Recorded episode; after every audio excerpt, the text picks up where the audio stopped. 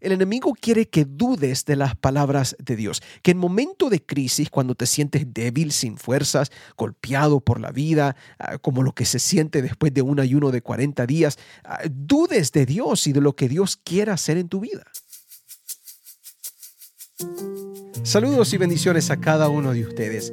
Mi nombre es Michel Aguinaga y gracias por escuchar Chispas de Sabiduría Podcast, donde buscamos un poco de sabiduría divina una chispa bíblica, para que Dios pueda encender un gran fuego espiritual en nosotros. Espero que donde sea que estés puedas recibir un poco de bendición a través de esta grabación y, más que nada, dar lugar que el Espíritu Santo haga una obra especial en tu vida.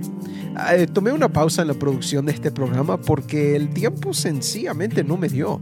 Ah, pero estoy de regreso, agradecido con Dios que nos da la oportunidad de poder seguir buscando estas chispas de sabiduría en su palabra.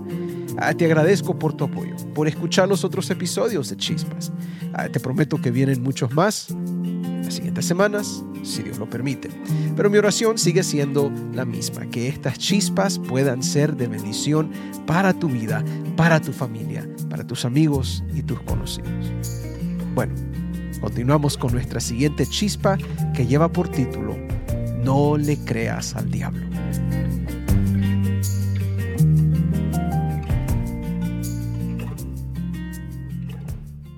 Un evento en particular marca el principio del ministerio de Jesús. Los evangelios nos hablan muy poco de la niñez y la adolescencia de la vida de Jesús. Sabemos algunas cosas de su nacimiento. Ah, por ejemplo, sabemos a dónde fue criado y de su visita al templo cuando tenía 12 años. Pero la historia de Jesús ah, y, y su ministerio verdaderamente arrancan con su bautismo en el río Jordán. La Biblia nos dice que antes que Jesús llegara, Dios envió a Juan el Bautista, primo de Jesús, a preparar el pueblo para su llegada. Voz del que clama en el desierto, preparad el camino del Señor enderezad sus sendas.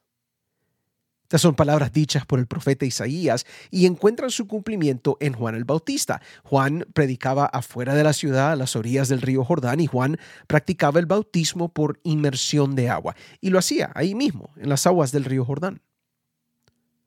Es ahí que comienza el ministerio de Jesús. Y leemos de este momento en Mateo capítulo 3, versículos 13 al 17. La Biblia dice así. Entonces Jesús vino de Galilea a Juan al Jordán para ser bautizado por él. Mas Juan se le oponía, diciendo, yo necesito ser bautizado por ti, ¿y tú vienes a mí? Pero Jesús le respondió, deja ahora, porque así conviene que cumplamos toda justicia. Entonces le dejó. Y Jesús, después que fue bautizado, subió luego del agua.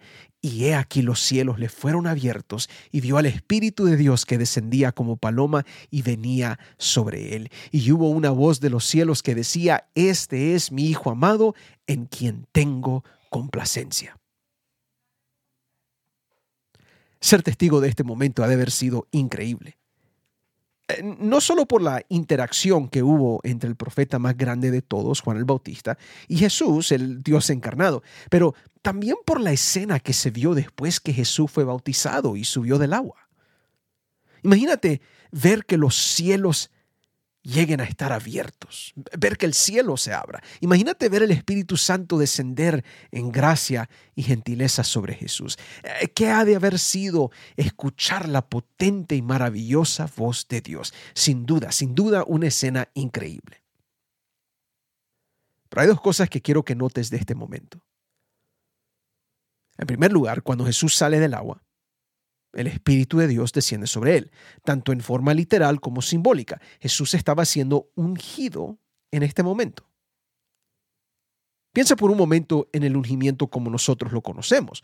Los reyes del Antiguo Testamento eran ungidos cuando un profeta o alguien enviado de Dios derramaba aceite sobre sus cabezas y este acto simbolizaba el derramamiento del Espíritu Santo sobre la vida, sea de ese rey o de ese individuo. Asimismo, el Espíritu Santo es derramado desde lo alto sobre Jesús, solo que en forma o como la manera de una paloma que llega sobre él. En otras palabras, lo primero que Jesús recibe después de su bautismo es una porción especial del Espíritu Santo, o por lo menos pudiéramos decir una confirmación de que el Espíritu Santo había sido derramado sobre él. Ahora, no te olvides de este detalle. En segundo lugar, quiero que notes que después que el Espíritu Santo desciende sobre Jesús, se escucha la voz de Dios diciendo, Este es mi Hijo amado en quien tengo complacencia. Ahora es importante notar que estas palabras completan el cumplimiento de la profecía mesiánica de Isaías 42.1, que dice, He aquí mi siervo, yo le sostendré, mi escogido en quien mi alma tiene contentamiento, he puesto sobre él mi espíritu. Él traerá justicia a las naciones. Ah, toda esta escena realmente es un cumplimiento de esta profecía. Pero también es importante reconocer que aquí Dios Padre afirma que Jesús es su Hijo amado, que lo que Jesús estaba haciendo agradaba al Padre. De nuevo, esta es la escena que le da inicio al ministerio de Jesús. Derramamiento del Espíritu Santo, escogido, ungido de Dios, y las palabras, este es mi Hijo amado.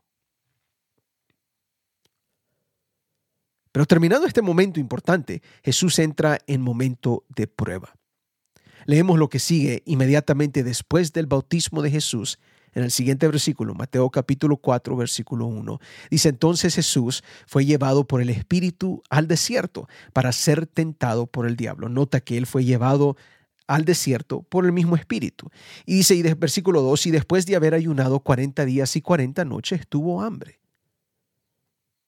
Imagínate el desgasto físico, mental y emocional que Jesús estaba pasando por este momento. Y, no pienses que Jesús pasó 40 días y 40 noches solamente sin comer. Los otros evangelios nos dicen que por esos 40 días y 40 noches Jesús fue tentado.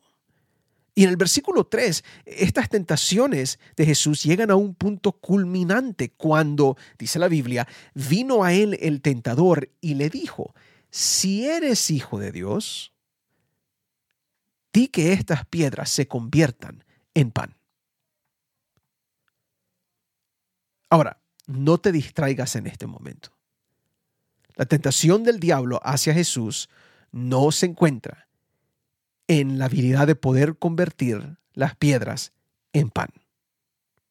La fuerza de esta tentación llega con las palabras, si eres hijo de Dios. De nuevo, mucho hemos dicho acerca de esta tentación. algunas personas les gusta hablar de la comida en este momento, ¿verdad? Y que fue a través del apetito, pero no es el apetito el problema aquí. Recuerda cuáles fueron las últimas palabras que uno lee en Mateo capítulo 3, las palabras pronunciadas por Dios Padre después que Jesús fue bautizado. Dios le dice, ¿se recuerdan? Este es mi Hijo amado esto fue lo último que Jesús había escuchado del Padre. Y ahora tenemos al enemigo de Dios tentando a Jesús a dudar de esas palabras del Padre. Pablo le está preguntando a Jesús, ¿eres hijo de Dios verdaderamente? ¿Estás seguro que confías en las palabras de Dios? Tal vez no lo eres. Compruébalo. Haz algo para demostrar que Dios es confiable. Convierte esta piedra en pan y, demuestra verdaderamente lo que eres. Yo no sé si captas el problema con estas palabras. O Jesús confía en las palabras de Dios o duda de ellas. Si confía, no hay necesidad de convertir la piedra en pan. Pero si duda, hay necesidad de demostrar que lo que Dios dijo es cierto. Esta es la primera de las últimas tres tentaciones de Jesús en el desierto y tal vez es la más importante, porque a lo profundo de esta tentación está la idea de que no se puede confiar en la palabra de Dios, eh, que Dios no puede decir algo eh, y nos puede decir algo que suene bonito en el momento, pero en el momento de prueba dudamos de eso algo que Jesús o Dios nos dijo. En otras palabras, el enemigo quiere que dudes de las palabras de Dios, que en momento de crisis, cuando te sientes débil, sin fuerzas, golpeado por la vida, ah, como lo que se siente después de un ayuno de 40 días, ah, dudes de Dios y de lo que Dios quiera hacer en tu vida.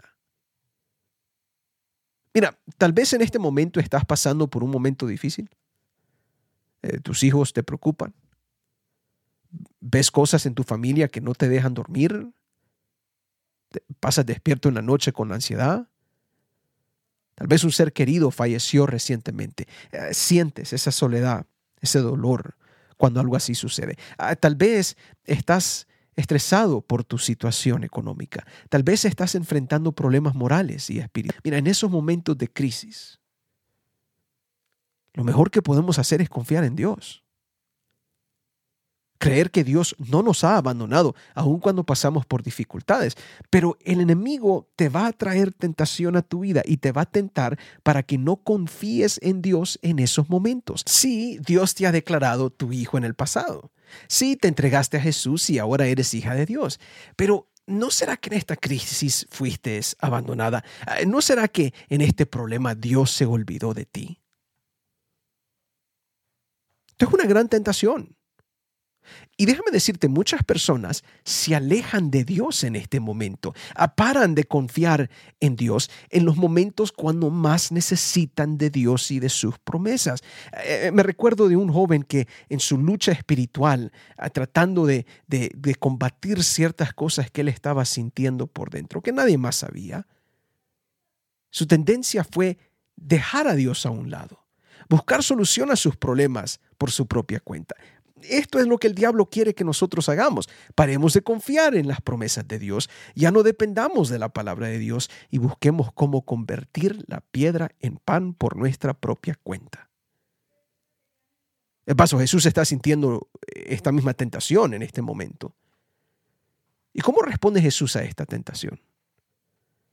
Jesús dice en Mateo 4:4, Él respondió y dijo, escrito está no solo de pan vivirá el hombre, sino de toda palabra que sale de la boca de Dios. Ah, mi querido oyente, mira, el ser humano tiene que vivir dependiendo no de pan, no de dinero, no de tus fuerzas, no de tus habilidades. El ser humano tiene que vivir basándose en toda palabra que sale de la boca de Jehová. Es decir, una vida exitosa no es el resultado de tus habilidades.